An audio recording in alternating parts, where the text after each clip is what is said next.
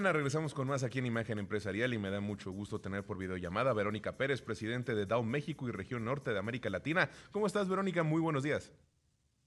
Muy buenos días, muy contenta de estar aquí con ustedes. Me da mucho gusto que nos estés contestando en esta mañana porque creo que es un momento importante para platicar con ustedes, con una empresa tan grande, una empresa que tiene tanto tiempo en nuestro país, que invierte y que pues justo está siempre en momentos, ha visto a México en distintos momentos. Ahora que se habla tanto del nearshoring, ahora que se habla tanto de que vienen inversiones, pues ustedes eh, son parte de todo esto que se ha visto desde hace muchos años. Pero bueno, antes de platicar y adentrarnos a todos esos temas, ¿por qué no nos platicas eh, qué es DAO actualmente? Y qué están haciendo en nuestro país, Vero. Muchas gracias. Bueno, Dow eh, es una empresa de materiales y nuestra ambición es ser la empresa más innovadora y sustentable que esté responsabilizada con las comunidades y participar activamente para el desarrollo de cada una de estas comunidades. Eh, ¿qué, ¿qué, significa la ciencia de materiales? ¿no? Siempre es un tema complejo, pero es un tema esencial para todos nosotros, que lo vemos a la hora que nos vayamos, a la hora que comemos, a la hora que nos transportamos, en todos nuestros, nuestros electrónicos hoy que nos sirven pues para comunicarnos y para estar definitivamente utilizándolo para encontrar estas nuevas formas de poder entender el consumo y poder producir como tal. Eh, me queda claro que ustedes son una empresa eh, que siempre es de esas empresas que está siempre presente en nuestras vidas y a veces no lo sabemos, ¿no? Porque son, productos que a veces damos por hecho que existen. Ah, el pegamento para tal cosa. Ah, lo que usamos para X tarea y ustedes están ahí presentes. Y hemos visto la, evolución que han tenido en los últimos años, eh, fusiones, separaciones y demás. Entonces, eh, ¿cuál es la actualidad de su negocio en nuestro país? Sí, bueno, actualmente y, especialmente el impacto que tiene en México, nosotros tenemos tres plantas, una en Querétaro, una en Toluca y una en Tlaxcala. Y estas plantas están enfocadas eh, principalmente, por ejemplo, para la industria automotriz. Hoy sabremos, y sé que vamos a hablar de este tema más a profundidad, eh, el crecimiento que ha tenido este ecosistema en el país, no solo desde los últimos años, que, que evidentemente la industria automotriz fue uno de los de las primeras industrias, ¿no? Que se posicionó en México, pero también esta transición que está teniendo. Entonces, eh, participamos en los autos en todo tipo de, elementos, desde los interiores, los asientos, eh, todo lo que vemos en los paneles de instrumentos, ¿no? Eh, hasta en las pinturas o en muchos de los tratamientos que se utilizan en los metales precisamente para formar el, el automóvil. También nosotros participamos fuertemente en todo lo que tiene que ver con la industria del plástico, que hoy día sabemos que tenemos una responsabilidad en entender el uso adecuado del plástico como tal. Pero, por ejemplo, hoy uno de los grandes eh, avances que se ha tenido es en el transporte de los alimentos, ¿no? Y esto va desde las bebidas, que sabemos que el transporte requiere una, un manejo y el plástico nos ayuda muchas veces no solo a protegerlo, pero también nos ayuda a transportar el producto. Y ni se diga aquello de todos los alimentos perecederos, que hoy día, como lo hemos escuchado, los alimentos están. El tema es cómo hacemos el manejo adecuado para que la pérdida del uso de estos materiales pueda ser el adecuado. Y así también tocamos otros segmentos, todo lo que tiene que ver con electrónica. Hoy día la química de la silicona es una de las químicas que permite precisamente utilizar esta nueva forma de conexión de estos componentes para la, para la industria electrónica y poderlo utilizar en muchos de ellos. También participamos activamente en eh, algunos de estos materiales que se producen en Querétaro, que van para todo lo que tiene que ver recubrimientos industriales o recubrimientos que vemos, pinturas que vemos en el área, pues muy común en nuestras casas, o todas estas ciclovías o todas estas nuevas eh, eh, formas de pintar que nos permiten no solo esta parte estética, pero también nos permiten esta parte de protección para asegurar que tenemos el mantenimiento adecuado. Y podríamos seguir y seguir y seguir y seguir platicando de todas las participaciones que tienen. Es, es, de verdad, eh, son una empresa de la cual también yo he seguido mucho porque desde que entré a trabajar aquí a Grupo Imagen, justo con estos procesos que han tenido de cambio y demás, los he seguido muy de cerca. Y eh, esta, ayer que revisaba nuestros archivos para ver, eh, para prepararme para la entrevista y demás, destacaba que hace un par de años que llegaste en el 2022, año y medio aproximadamente, que llegaste al puesto, Rodrigo te entrevistó. Y creo que vale mucho la pena que nos nos des tu visión de cómo es que eh, estaba la empresa en el 2022 y cómo se encuentra actualmente en el 2023. Porque creo que vale mucho la pena hablar contigo después de año y medio prácticamente de que ya estás al mando de la, compañía. Correcto. Bueno, primeramente, como todas las organizaciones, la pandemia nos trajo una serie de pues de oportunidades y dentro de ellos la visibilidad de la ciencia. Como, como tú recordarás, y un poco fue lo que platiqué con Rodrigo en su momento, nosotros nos volvimos eh, eh, en la pandemia una industria esencial. ¿Por qué? Porque evidentemente tocando muchos de estos elementos, no solo el plástico, sino todo lo que tenía que ver con, eh, con los procesos esenciales para los alimentos y para el manejo de los medicamentos, pues entra la industria química. Entonces, creo que esa visibilidad que logró tener la industria química en lo esencial que es para nuestras vidas, nos está permitiendo hoy básicamente dos, eh, tres puntos que son muy importantes en los cuales nos estamos enfocando. Primeramente, la innovación. ¿Qué está pasando? No? En México están viniendo hoy procesos productivos que están requiriendo nuevas químicas. Tú por ahí mencionabas, si bien tienes esta historia de Dow, Dow ha sido una empresa que efectivamente ha tenido, eh, ha pasado por distintos procesos de compra, de adquisición y también de división de empresas. Y todo esto va con el enfoque de Dow de cómo me puedo ir enfocando a las nuevas químicas que van a ser las químicas que permiten este nuevo, eh, pues esta nueva evolución en los procesos productivos y además que cumplen con todos estos requerimientos hoy que se piden para el, para el cuidado del, del, ambiente y para el manejo seguro de aquellas esas personas o de aquellas comunidades que están expuestas a procesos productivos.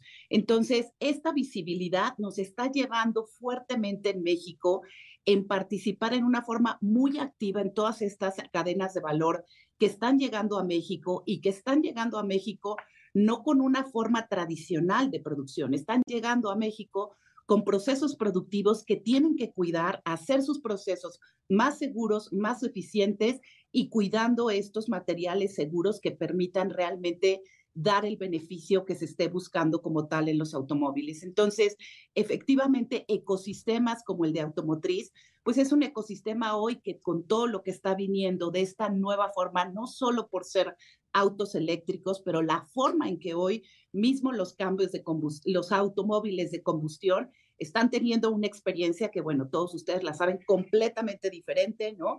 Eh, hoy evidentemente es un automóvil donde tú tienes una experiencia dentro y muchos de estos componentes permiten que estos materiales tengan la comunicación adecuada y puedan dar esa experiencia. Entonces, creo que esta visibilidad que nos dio la, la pandemia nos está poniendo al frente en todas las conversaciones, ¿no? Hoy México se vuelve interesante no solo por esta integración de las cadenas de valor y este atendimiento hacia sus mercados relevantes, ¿no? Como México, Estados Unidos y Canadá, pero también se vuelve relevante. ¿Por qué? Porque está adoptando el uso de estas nuevas tecnologías. Y bueno, así como la industria automotriz, que naturalmente es una ganadora, lo hemos visto con muchas otras eh, industrias, por ejemplo, la industria de refrigeración. Estamos viendo fuertemente cómo trabajamos hoy con ellos en, en, formas que están llevando realmente a la innovación mucho más rápido para asegurar que estos sistemas de refrigeración realmente maximizan el cuidado de los procesos productivos, pero también este, estos sistemas de refrigeración dan el uso adecuado para evitar esas pérdidas que sabíamos que anteriormente se tenían pérdidas muy grandes a través de estos sistemas de refrigeración. Y así sucesivamente estamos viendo hoy cómo la industria de, eh, médica también es otro ecosistema que próximamente va a estar incrementando. Entonces, son algunos ejemplos de cómo a partir ¿no? de ese 2022 y de este 2023 estamos trabajando ahora. Bueno, regresamos con más aquí en Imagen Empresarial y está con nosotros y le agradezco haberse mantenido durante el corte Verónica Pérez. Ella es presidente de Dow México y región eh, norte de América Latina. Gracias por haber estado, gracias por mantenerte con nosotros y por estar con nosotros. Aquí estoy, Juan Carlos. Y decías una frase que me pareció que, puede, que creo que puede englobar el momento en el que se encuentra en el país y cómo eh, bien mencionabas el momento que se encuentra todas las distintas industrias en las que ustedes participan, eh, que es México se vuelve interesante. México antes ya era un lugar donde se hacía manufactura, antes ya era un lugar donde estaba, eh, pues se veía atractivo para muchas empresas. Eh, desde el, Telecán con el, 1994 se abrieron las puertas y llegó mucha inversión, pero hacemos un salto de unos 20, de, prácticamente unos 20 años, y cuando se está negociando el Telecán, digo, el, sí, el, aquel entonces Telecán, ahora Temec, pues se, generan muchas expectativas al respecto del país. El día de hoy México se encuentra con un gobierno que nadie esperaba que llegara justo cuando se estaba renegociando el, el Temec. Eh, hay cambios en cuestiones, eh, no quiero meterme en polémicas porque no es el caso de esta entrevista, pero eh, ahí está la polémica de los libros y cuál es justo la entrevista que tuve, que tuve antes de la tuya al respecto de cuál va a ser el, estado del talento en unos años en nuestro país. ¿Por qué? Porque pues eh, hablamos de competencia y personas. México se ha vuelto atractivo porque tiene ingenieros preparados, porque tiene una buena mano de obra, personas que están eh, eh, a, la altura de la circunstancia para que las empresas internacionales vengan y puedan adaptar sus modelos de negocio al país. Entonces, la pregunta es, a raíz de todo lo que ves con el nearshoring y la actualidad de México, si estamos en el momento adecuado para recibir y si tenemos la capacidad para recibir todas estas, todas estas inversiones, porque eh, se siguen haciendo anuncios de que vienen grandes empresas internacionales, pero también hay cuestiones de infraestructura en el mismo gobierno que nos, que nos hacen la duda. Entonces, ¿qué es lo, ¿cuál es tu visión al respecto? Bueno, primeramente, eh, creo que el mundo tiene desafíos y dentro de ellos México tiene sus desafíos, ¿no? Em, evidentemente, creo que México tiene un, punto súper importante que es no solo esa cercanía al mercado de Estados Unidos, no, no solo ese poder de esta, la cantidad de tratados comerciales que tenemos y, no solo esta historia de, estos, de manejar un mercado de importación o exportación. Pero México hoy tiene una oportunidad que no debemos dejar de aprovechar y es el, el, el, promedio del, de, el promedio de edad que hoy tiene el mexicano. ¿ok? Esto es algo de lo más atractivo cuando nosotros lo comparamos con algunos de otros países, Europa o algunas regiones como Europa o países como Estados Unidos. Entonces, es importantísimo que nosotros, al entender primero que tenemos esta oportunidad de este talento joven, este talento que está dispuesto a trabajar, que está con esta eh, ganas de participar, colaboremos, ¿no? La realidad es que hoy los, los, las problemáticas que se tienen y las soluciones que tenemos que dar, es muy difícil que solo lo logre una, empresa o que solo lo logre una asociación, una cámara o que solo lo, lo logre un gobierno. Fuertemente nosotros, eh, ese es el gran lema que tenemos, es la participación en las sociedades y en las comunidades en las que estamos. Creo que es otro de los cambios fuertes, Juan Carlos, cuando tú me preguntabas cuál es el cambio, no solo porque llega Verónica, no solo porque salimos de una pandemia, sino es el compromiso que tiene DAO. Tenemos que trabajar fuertemente para asegurar y sacar provecho precisamente de este talento que tenemos, pero también con el entendimiento de los desafíos que existen, ¿no? Fuertemente nosotros estamos trabajando, por ejemplo, en el plástico. Evidentemente el plástico tiene muchos beneficios, pero también tiene el no saber, el no ser bien utilizado te genera muchísimos impactos, ¿no? Como lo que vemos nosotros en la basura pero el plástico está en los automóviles, en los cables que necesitamos para transportar la energía eléctrica, en, en, muchos de los contenedores que nosotros necesitamos para la industria médica, etcétera. Entonces, el, el, punto aquí que es muy, muy importante y, y, y donde DAO realmente en todos los foros en los que está, y quiero reenfatizar Juan Carlos, aprovechar que tu foro toca todo tipo de industrias, la importancia de la colaboración. Si nosotros como país no logramos colaborar, no logramos no solo ser vocales en lo que está mal, pero traer el conocimiento de lo que creemos y las evidencias de cómo podemos hacer, creo que esto es la gran diferencia y esto existe hoy y por eso hablaba que los desafíos existen en el mundo, existen en, en, todas las regiones. Europa, ustedes lo saben, ¿no? Está en una situación donde evidentemente ha sido la primera región que quiso asumir la responsabilidad por el impacto ambiental que se estaba teniendo, pero no ha generado todos los mecanismos para que realmente se pueda tratar esto desde una forma colaborativa y no solo generar bloqueos que te hacen, por un lado, un costo de vida mucho más caro, que sabemos que hoy es la dificultad que tenemos, esa inequidad, y, por otro lado, eh, está generando una dificultad en la inversión. Entonces, creo que esta es la oportunidad que tenemos, el poder ser colaborativos, vocales y ser conscientes que tenemos una responsabilidad en asegurar que el uso de todos, en nuestro caso, de todos estos materiales, tienen un uso adecuado que permite que realmente el mercado pueda ser un mercado atractivo en las diferentes dimensiones o en los diferentes segmentos en los que se tocan. No, y, a mí me queda muy claro esta parte y de hecho eh, para mí, a mí me parece un esfuerzo muy importante el que están haciendo ustedes en la empresa eh, a nivel eh, internacional para buscar ya el que no se utilicen ciertos químicos que son muy dañinos. Pero quiero destacar algo que es muy importante y que a veces con, por esta, esta inercia y estas ganas de que todo mundo quiere ser disruptor, pues se olvida de que toda la tecnología que se utiliza en este momento fue para solucionar un problema del pasado y en su momento fue la mejor tecnología que se tuvo para solucionar ese problema. Conforme crece la, sociedad, conforme avanza la tecnología misma, conforme avanza todo, todo nuestro entorno, hay veces que esa tecnología pues llega a empezar a ser dañina para el ambiente, pero en su momento fue para resolver soluciones. Entonces no debemos de perder de vista eso y justo México es un lugar donde puede empezarse a desarrollar todo este tipo de cuestiones de hay que empezar a probar cosas que sean benéficas porque dices, somos una población joven, ustedes tienen tres plantas en nuestro país y no son las únicas empresas que tienen plantas en México, vienen de muchos lados del planeta. Entonces, México es un lugar donde pueden empezar a suceder cosas,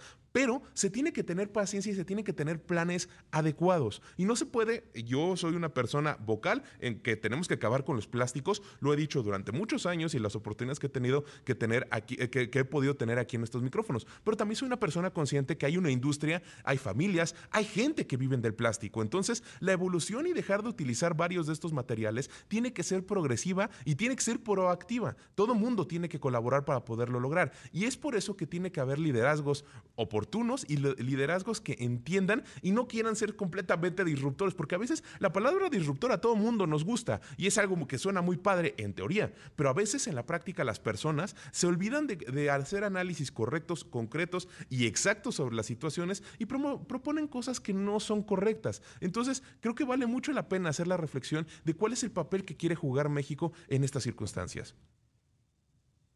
Totalmente, y por eso hablo de la colaboración, porque creo que muchas de estas soluciones que se han dado es desde la visión de una empresa o desde la visión para un segmento de mercado y eso te trae pues estas dificultades que tenemos. Entonces, la, la, colaboración es esencial y es esencial en todas, en todas las los segmentos en los que participamos, ¿no? Nosotros, por ejemplo, Juan Carlos, evidentemente nosotros tenemos que asegurar que hay un uso de la, hay un reconocimiento y un entendimiento de la población para muchos de estos valores que se traen, ¿no? Por ejemplo, nosotros estamos en un proyecto hoy muy fuerte que se llama Dale la mano a tu escuela, ¿no? Y este es un proyecto que, eh, que surge primeramente del talento de, de, nuestro, de nuestra población hoy eh, de jóvenes que están muy interesados en cómo ayudar, cómo hacer la diferencia, pero también buscamos esa asociación con clientes súper importantes para nosotros. Trabajamos directamente con gobierno, trabajamos directamente con las instituciones, donde pudimos mostrar que el tener una pintura adecuada para, como te decía, no solo para la estética, sino para asegurar que realmente la experiencia de las personas es la adecuada y que los procesos de mantenimiento son los adecuados. Nuestra mentalidad de bueno, bonito y barato tiene unas implicaciones fuertes. Cada vez hay hay menos mano de obra y sabemos que esto llega a limitar muchas veces estas formas continuas de mantenimiento. Entonces, hacemos estos trabajos primeramente para entender que no solo nosotros debemos trabajar con ciertas instituciones que tienen los recursos, que hay instituciones que tienen menos recursos y que así como en algunas tenemos que validar ciertas propiedades o atributos, en este caso hay una necesidad muy evidente en este tipo de población. Entonces, así como este, son muchos otros proyectos que tenemos, ¿no? Nosotros firmemente estamos haciendo todos los años una recolección del plástico, no solo para quitarlo visualmente, sino para ese trabajo de concientización en las poblaciones en las que nos encontramos estos residuos. Y segundo, el entendimiento de nuestra misma gente, de nuestros mismos científicos, de nuestra misma población, de entender la dificultad que hoy hay cuando nosotros estamos retirando esa basura, cómo realmente esa, en, esa, en esa basura puedo tener un reciclaje químico, un reciclaje mecánico, qué me da, qué limitaciones me da como tal. Entonces, vuelvo al punto, el trabajo de la colaboración entre los diferentes actores es fundamental para que no solo podamos ir a una velocidad más rápida, pero podamos realmente atender todas estos estas eh, pues diferentes eh, eh, puntos que existen que muchas veces solo yendo uno solo no consigue verlo y por eso la solución que traes no necesariamente es la solución que trae para una comunidad o para una industria. Me queda completamente claro y es importante escucharlo desde un director, desde un, sí, pues un director general, un presidente, un líder de una empresa como ustedes han dado. Verónica Pérez, eh, presidente de DAO México y región norte de América Latina. Te doy las gracias por haber estado con nosotros porque es importante escuchar desde tu voz qué es lo que se necesita y justo eh, que este llamado a la colaboración se tiene que hacer porque la, podemos atraer inversiones, podemos hacer nearshoring, podemos hacer todo, pero si no cumple con las capacidades México, si no, y, no existe una eh, una charla sobre cuáles son las necesidades, cuáles son las oportunidades y cuál es el estado del país, pues no se va a llegar a buen puerto realmente con estas oportunidades, por más grandes que sean. Entonces, te agradezco muchísimo que estés con nosotros, que hayas estado con nosotros, te agradezco la entrevista y gracias por despertarte con nosotros aquí en Imagen Empresarial. Gracias a ti, Juan Carlos, por darnos este espacio, por tu interés y nuevamente por asegurar que estamos teniendo pues estas, estos diálogos que nos permiten poder colaborar y entender mejor lo que necesitamos como sociedad. Así es, tiene que haber más diálogos y pues, aquí está abierto los micrófonos de imagen empresarial para todas las empresas, para todos los sectores que quieren entablarlos. Nosotros